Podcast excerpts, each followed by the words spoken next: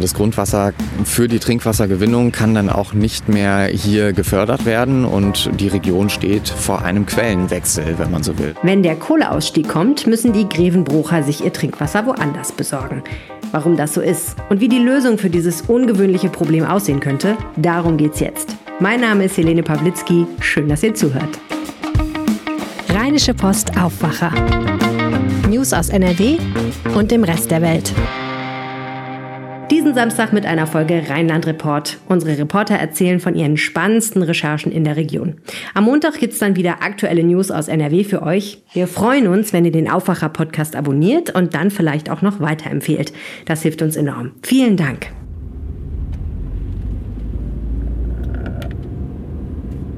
Am Mittwoch habe ich mich ins Auto gesetzt und bin von Düsseldorf Richtung Neuss gefahren. Irgendwo vor Mönchengladbach bin ich dann links abgebogen. Das Ziel befindet sich auf der rechten Seite.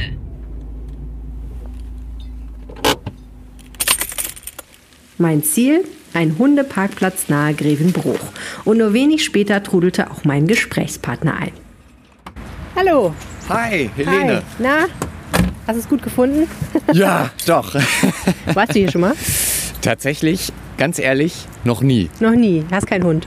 Nein, ich habe keinen Hund. Ähm, ich ich kenne das tatsächlich nur ähm, aus Erzählungen und natürlich von, von Google Maps, äh, von, von der Landkarte. Ja. Ja, aber ist ein guter Christian Kanzorra ist Reporter bei der Neuss Grevenbrucher Zeitung. So heißt die RP im Rheinkreis Neuss. Und du, äh, du kommst auch aus der Region, ne? Das ist richtig. Ich bin aufgewachsen in Jüchen, ein paar Kilometer äh, weiter weg von hier. Und äh, ja, in Grevenbruch jeden Tag durch die Zeitung. Und klar, das äh, ist natürlich alles ein Areal, das uns auch immer wieder begegnet in der Berichterstattung. Erzähl doch mal ganz kurz, was du machst bei der Zeitung in Grevenbruch. Ich sitze in der Lokalredaktion Grevenbruch und äh, berichte aus Grevenbruch und Umgebung über alles, was die Stadt bewegt und natürlich immer wieder auch über den Tagebau Garzweiler und alles, was da so dranhängt, die Kraftwerke etc. Okay, dann lass uns mal loslegen. Gerne. Christian hat eine spannende Geschichte über ein etwas kompliziertes und bislang wenig beachtetes Thema geschrieben. Und hier von diesem Hundeparkplatz im Elsbachtal aus kann man sehen, wo die Geschichte spielt. Beziehungsweise man kann es eben nicht sehen. So, jetzt stehen wir hier auf dem Parkplatz. Genau, plattes Land am westlichsten Punkt von Grevenbruch, wenn man Gar nicht so will. platt. Ich sehe Hügel. Äh, ja, Hügel. Aufgeschüttetes Tagebau. Äh, ehemaliges Tagebauareal, kann man sagen. Kann man sich überhaupt nicht vorstellen, dass hier mal hier ist so ein, so ein Acker vor der Nase und hier stehen lauter große Bäume. Das sieht alles so aus, als wäre das immer schon so gewesen. Also jetzt nicht immer schon, aber so seit der Mensch hier ist. Es ist schon viele, viele Jahre her tatsächlich, seitdem das alles rekultiviert war. Aber das war mal Tagebaugrube. Ganz schön Braunkohle. beeindruckend. Ja, Braunkohle. Man kennt ja vielleicht, wenn man schon mal unterwegs war, diese riesige Tagebaulandschaft. Man kann ja äh, an Aussichtspunkten sich das angucken und es wirklich so weit das Auge reicht. Grube mit riesigen Maschinen und Baggern und alles Möglichen. Und ähm, das war hier auch mal so. Kannst du noch mal uns ein bisschen geografisch einnorden, wenn wir hier nach rechts, links und vorne und hinten gucken, äh, welche Städte liegen hier wo? Genau, also wir befinden uns jetzt äh, am westlichsten Punkt von Grevenbruch, äh, nicht weit entfernt auch von Jüchen, sozusagen im Rheinkreis Neuss, mitten im rheinischen Braunkohlerevier. Und unbemerkt von allem, vor allen Dingen von den vielen Menschen, die mit ihren Hunden hier ankommen und spazieren gehen von diesem Hundeparkplatz aus, äh, passiert hier was auf diesem Feld, ne? Das ist richtig, genau. Hier wird Grundwasser nach oben gepumpt, das einerseits dafür sorgt, dass der Tagebau, der einige Kilometer entfernt ist mittlerweile, äh, nicht mit Grundwasser vollläuft. Und ähm, Grundwasser wird hier gewonnen zur Trinkwasserversorgung von Grevenbruch und Jüchen. Ja, ähm, man kennt vielleicht äh, diese grünen Kästen, die in der Landschaft gelegentlich stehen. Das sind ähm, Grundwasserbrunnen, genau, richtig. Die stehen hier am Nordrand des Tagebaus, beziehungsweise auch äh, etwas weiter entfernt davon und äh, leiten das Wasser unter anderem auch zum Wasserwerk Fürth bei Grevenbruch. Sehen ziemlich unscheinbar aus. Ich persönlich hätte sie eher für sowas wie einen Stromkasten gehalten. So Metallkästen sind das eigentlich. Ne? Ja, tatsächlich. Manche sind auch etwas größer. Da sieht man schon, okay, da geht was in den Boden. Da sind auch große Rohre dran befestigt. Ähm, aber manche wirken sehr unscheinbar. Stadtkind wie ich nimmt das natürlich einfach alles so hin. Das passiert hier einfach auf dem Land. Das, was hier jetzt passiert an Trinkwassergewinnung, das macht ja RWE, richtig? Genau, das ist richtig. RWE Power betreibt auch das Wasserwerk. Und zwar, weil sie natürlich äh, den Tagebau auch betreiben. Durch den Tagebau, das war ja ein großer Einschnitt in die Landschaft und das ist es auch nach wie vor noch, ähm, können die üblichen Versorgungsunternehmen hier in der Region, zum Beispiel die Kreiswerke Grevenbruch, ähm, natürlich nicht so arbeiten, wie sie es ursprünglich ohne Tagebau getan hätten. Und äh, deshalb springt RWE Power sozusagen ein. Muss man vielleicht erklären, das heißt, ähm, normalerweise ist das ja so, man hat ein Gebiet, wo Grundwasser vorhanden ist. Die Stadtwerke üblicherweise pumpen das ab, bereiten das auf, es landet irgendwann bei uns im Wasserhahn. Das geht natürlich nicht da, wo ein großer Tagebau unterwegs ist, wo Arbeiten an der Erde gemacht werden. Da kann man natürlich nicht gleich was sich Grundwasser entnehmen. Ne? Das ist richtig. Deswegen gibt es zwischen den Versorgungsunternehmen und RWE Verträge, die eben äh, Wasserlieferungen vorsehen. Klingt erstmal ganz gut. Jetzt kommt ein kleiner Haken. Wenn jetzt eines schönen Tages ähm, der Kohleausstieg kommt und der soll ja nach Ansicht unseres Ministerpräsidenten vielleicht sogar schon 2030 passieren und das wollen ja, glaube ich, auch äh, die Umweltschützer, die Klimaschützer und eventuell sogar die Ampelkoalition in Berlin, dann würde das mit der Wassergewinnung hier, äh, müsste sich da was ändern. Warum? Genau, es müsste sich einiges ändern. Ähm, einerseits würde formal die Berechtigung enden, Grundwasser für den Tagebau abzupumpen. Das ist im Prinzip der Knackpunkt. Also das Grundwasser für die Trinkwassergewinnung kann dann auch nicht mehr hier gefördert werden und die Region steht vor einem Quellenwechsel, wenn man so will. Das Wasser muss woanders herkommen. Und es gibt noch ein zweites Problem. Denn das Wasser, was hier abentnommen wird, das ändert langsam seine Qualität.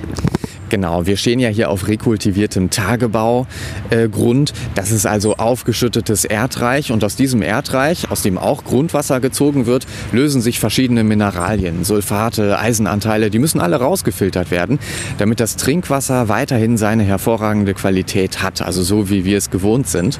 Und das ist A immer aufwendiger, B immer kostspieliger und deshalb hatte man sich vor einigen Jahren schon überlegt, dass man grundsätzlich ab etwa 2030 das Wasser woanders herholen möchte.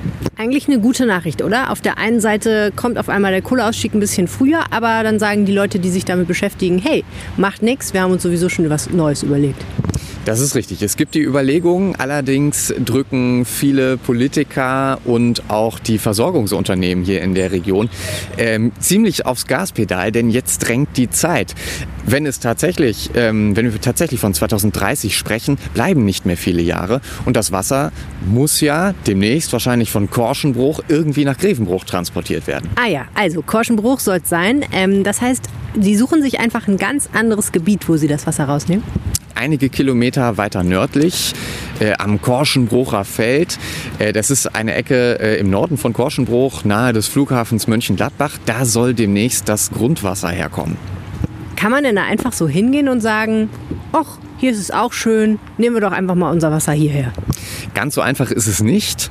Ähm, dass da ein reiches Grundwasservorkommen besteht, weiß man seit vielen Jahren. Es wird da auch schon teilweise Grundwasser äh, gezogen.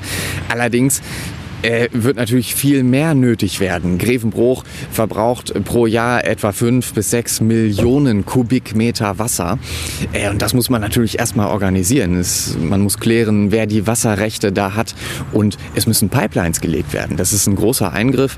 Und vom, von, von der Idee bis hin zum ersten Spatenstich vergehen ja hier in Deutschland immer viele Jahre. Und deswegen wird es jetzt Zeit. Haben die Korschenbrucher da nichts gegen, dass jetzt einfach die Grevenbrucher kommen und sagen, wir nehmen euch mal ein bisschen Wasser weg? Naja, der Korschenbrucher an sich wird davon direkt vielleicht nichts merken. Ähm, allerdings könnte ich mir schon vorstellen, dass es problematisch wird, das alles äh, zu genehmigen. Es müssen äh, unterirdische Leitungen verlegt werden, äh, konkret von Korschenbruch bis Grevenbruch auf 18 Kilometern Länge. Das ist natürlich auch wieder ein Eingriff in die Landschaft. Ähm, das wird dann abzuwarten sein. Aber ein positiver Nebeneffekt, Korschenbruch hat ja seit eh und je ähm, Probleme mit einem hohen Grundwasserspiegel. Ach. Und vielleicht wird sich das Problem durch die Entnahme für Grevenbruch etwas verringern. Aber die Versorger sind weit davon entfernt zu versprechen, dass sich das dadurch komplett löst. Also den Korschenbruchern steht das Wasser bis zum Hals und ein kleines bisschen wird es dann besser. Glaubt man, ja. Okay, interessant. Ich meine, es ist ja spannend zu sehen, dass äh, einige Leute zu viel Wasser haben und andere Leute nicht das Richtige und die Dritten wahrscheinlich dann wieder zu wenig. Wer muss denn da jetzt ans Werk treten, um das alles zu organisieren? Wer ist derjenige, der neue Verträge machen muss? Wer muss diese ganzen Pipelines organisieren? Wer ist da im Spiel? Also grundsätzlich wird RWE Power erst einmal die Brunnen verlegen. Vom Nordrand des Tagebaus Garzweiler hin ins sogenannte Korschenbrucher Feld. Das übernehmen die. Ähm, wer das Ganze am Ende betreibt und wer sich da äh, die ähm, Pumprechte sozusagen sichert, das werden RWE, der Versorger NEW und die Kreiswerke Grevenbruch untereinander äh, ausmachen müssen. Hm. Das Ganze klingt ein bisschen zu gut, um wahr zu sein, ehrlich gesagt, so wie du das jetzt schilderst. Also du erzählst mir jetzt hier, es gibt hier ein kleines Problem, aber es haben schon alle über die Lösung nachgedacht, Jahre im Voraus, alle sind sich irgendwie einig. Gibt es niemanden, der das doof findet? Gibt es keine Kritiker? Was ist denn mit den Umweltschützern? Tatsächlich ist das ein Thema, das, ähm, glaube ich, in Grevenbruch und in der Region noch gar nicht so richtig angekommen ist. das hat noch keiner gemerkt. es ist so. Und äh, auch die Planungen sind ja noch nicht weit vorangeschritten. Also es gibt ähm, grobe Skizzen sozusagen, wie es zum Schluss aussehen soll. Aber wie das jetzt tatsächlich umgesetzt wird, das soll im Frühjahr 2022 beginnen. Da sollen die Planungen konkretisiert werden. Und ich gehe fest davon aus, dass das ein Thema ist, das die ganze Region noch viele Jahre beschäftigen wird und ab 2022 dann womöglich noch viel intensiver. Hm. Es gibt noch ein paar andere interessante Aspekte zum Thema äh, Wasser- und Kohleausstieg und Tagebau, die hier in der Region gerade eine Rolle spielen. Aber alles ist noch ein bisschen Zukunftsmusik. Worum geht's da? Das ist richtig. Es geht ähm, um viele verschiedene Dinge. Also die Trinkwasserversorgung ist sicherlich ein Aspekt, die hängt direkt mit dem Tagebaubetrieb auch zusammen. Ähm, es gibt aber zwei andere Aspekte. Zum einen muss man da erwähnen die sogenannte Rheinwassertransportleitung.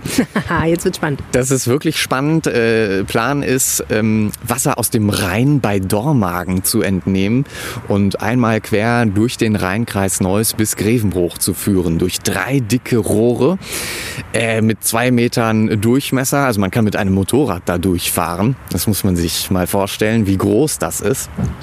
Und es geht dann um die Frage, wie man äh, mit diesem Wasser aus dem Rhein das Restloch des Tagebaus, in dem Fall dann bei Erkelenz, verfüllt, sodass ein See entsteht. Ein riesiger See oder mehrere? Es wird mehrere Seen hier im Rheinischen Braunkohlenrevier geben. Am Tagebau Garzweiler wird ein See entstehen und auch der Tagebau Hambach, einige Kilometer entfernt, wird mit Wasser verfüllt. Also mit anderen Worten, man hat die Kohle rausgenommen, da bleibt natürlich ein Loch über. Selbst wenn man die Erde wieder reinschüttet, äh, ist immer noch was nicht da, was da vorher war. Und da sollen jetzt Seen entstehen. Ich nehme an, das wird den Freizeitwert der Region schon steigern, ne?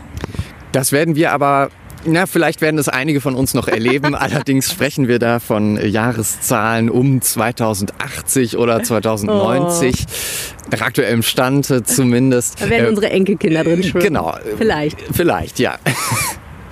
Weil es uns da noch gibt. Wieso nimmt man denn da Wasser aus dem Rhein?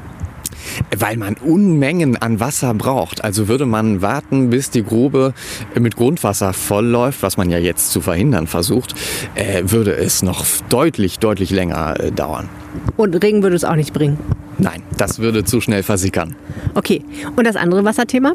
Das andere Wasserthema, das uns beschäftigen wird, ist äh, schon relativ greifbar, nämlich ab 2030. Dann endet der Betrieb des Tagebaus Hambach, das steht soweit fest. Und ein Fluss hier in der Region, die Erft, zumindest in dem Bereich äh, ab dem Tagebau Hambach bis hin zur Mündung in den Rhein, der hängt am Tropf, wenn man so will. Denn der wird zu ganz großen Teilen gespeist durch Sümpfungswasser aus dem Tagebau Hambach. Und was viele Leute vielleicht auch noch nicht so auf dem Schirm haben, ist, dass die Erft gerade hier bei Grevenbruch demnächst deutlich weniger Wasser führen wird. Hm. Das hört sich nicht so gut an. Genau, also manche sagen, die Erft könnte zu einem dünnen Rinnsal verkommen. Äh, ganz so schlimm wird es nicht sein. Der Erftverband, der sich um die Unterhaltung dieses Flusses kümmert, der ist auch dabei, die Erft zu renaturieren. Also das Ganze soll darauf vorbereitet werden, demnächst weniger Wasser zu führen. Aber die Zeit drängt auch da und im Prinzip, wenn man ganz ehrlich ist, äh, ist es extrem sportlich, das bis zum Jahr 2030 alles zu schaffen. Wieso fehlt denn da so viel Wasser?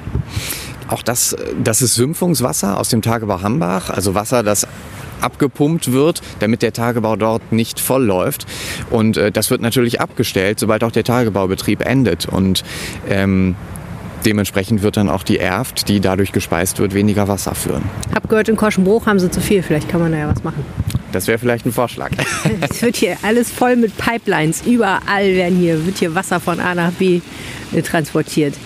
Ja, das hört sich alles mega spannend an. Also, wenn ich das so höre, dann stelle ich mir vor, diese ganze Region wird in den nächsten Jahrzehnten weiterhin, auch wenn ähm, der Kohleabbau 2030 endet, unheimlich große Umbrüche erleben landschaftlich.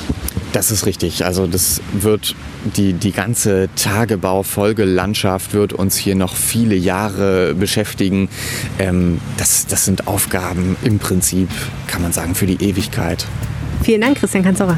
Bitte sehr. Das war der Aufwacher am Wochenende. Danke fürs Zuhören.